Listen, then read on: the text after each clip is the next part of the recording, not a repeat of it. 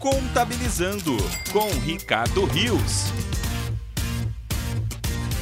Olá, bem-vindo ao podcast do Portal Contábeis. Eu sou o professor Ricardo Rios e estamos continuando aí com esse tema bastante palpitante, importante, que é a sucessão é, patrimonial, a sucessão é, familiar, não é? E estávamos falando no nosso podcast anterior sobre o processo chamado holding patrimonial, que é a substituição do inventário, que, como nós dissemos, ele é custoso, é caro, tem custas judiciais, honorários advocatícios que não são baratos, com todo respeito, lógico, aos meus é, é, amigos aí, advogados, que, claro, cobram os honorários é, em justiça ao seu trabalho, mas realmente são, são altos, né? O, o tempo de um inventário, enfim, tudo isso que acaba burocratizando e travando o acesso dos herdeiros aos bens. Bom, outra forma é a doação em vida.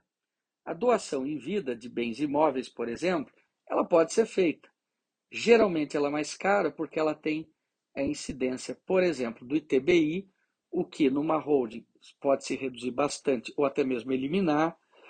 Tem incidência do ITCMD, que normalmente é mais caro numa doação direta de imóveis do que do, numa doação de empresas, e nós vamos entender ao longo dos podcasts por quê. É, tem custos com elaboração de escrituras, que você dispensa numa empresa ao fazer por meio do contrato social. Além do que, é, e o mais importante na minha opinião, é que quando você doa um imóvel em vida para o seu filho, dependendo é, se, se seu filho for casado, dependendo do regime de casamento, o cônjuge dele passa a ter que assinar todos os atos dali para frente. Então você doa, fica com usufruto, o usufruto é seu. Mas aí quer vender um imóvel? Pronto, precisa da assinatura do cônjuge. Se tiver o cônjuge ali não de boa vontade, nem com você, nem com o seu filho, né? Já não assina, já cria, cria problema. Num divórcio, então, pior ainda. E aí muitas vezes acaba virando uma armadilha. Ou seja, doei tudo para o meu, meu filho em vida, resolvi o problema, fiquei com o usufruto. Aí meu filho se separou e o problema começou para mim. E às vezes os usufrutuários não conseguem nem dispor corretamente ou, ou acabam passando até alguma necessidade por justamente não conseguir fazer uma gestão plena dos bens. Na empresa, isso não existe. Nós, numa holding é, patrimonial, isolamos o acesso de qualquer cônjuge do herdeiro a administração de bens, a gestão de bens. Então, um dia, até que ele tenha direito, se separe do, do, do herdeiro e tenha direito a uma parte é, da, da, dos bens, o que ele vai receber é o valor proporcional em dinheiro referente ao patrimônio daquela empresa que ele tem direito. Vai receber, mas não pode acessar a empresa não pode administrar a empresa, não pode escolher qual bem é vendido, qual bem não é vendido. Então a administração fica toda isolada. Então esse acho que é um dos pontos mais importantes. Além do que, é, quando se vai constituir uma holding, em resumo e bem simplesmente é isso, tá? O, o, o pai e mãe, ou só pai ou sua mãe, colocam os bens numa empresa, colocam os filhos de sócio, depois de fazer todo o processo, que tem que transferir os bens para a empresa e tal, eles vão é, doar as cotas da empresa para os filhos e ficar com usufruto vitalício e administração plena de forma vitalícia também.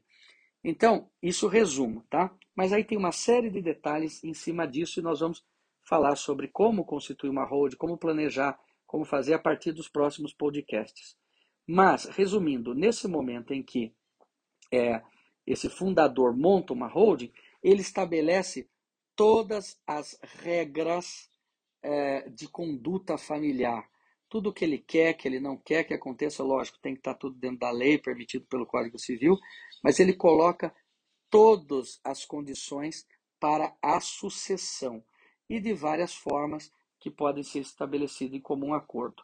Ok? Então, olha, é um processo realmente muito bom, muito tranquilo que economiza muito imposto, mas mais do que economizar imposto, ele organiza a sucessão, estabelece regras eh, de conduta entre os herdeiros e, de certa maneira, deixa tranquilo aquele fundador, né, o patriarca ou a matriarca, que passa a viver com mais tranquilidade. Ainda que viva muitos anos, se acontecer alguma coisa, está tudo resolvido. Até os próximos podcasts e nós vamos começar a falar, afinal de contas, por onde eu começo para fazer uma hold. Até lá! Acompanhe mais notícias em contábeis.com.br.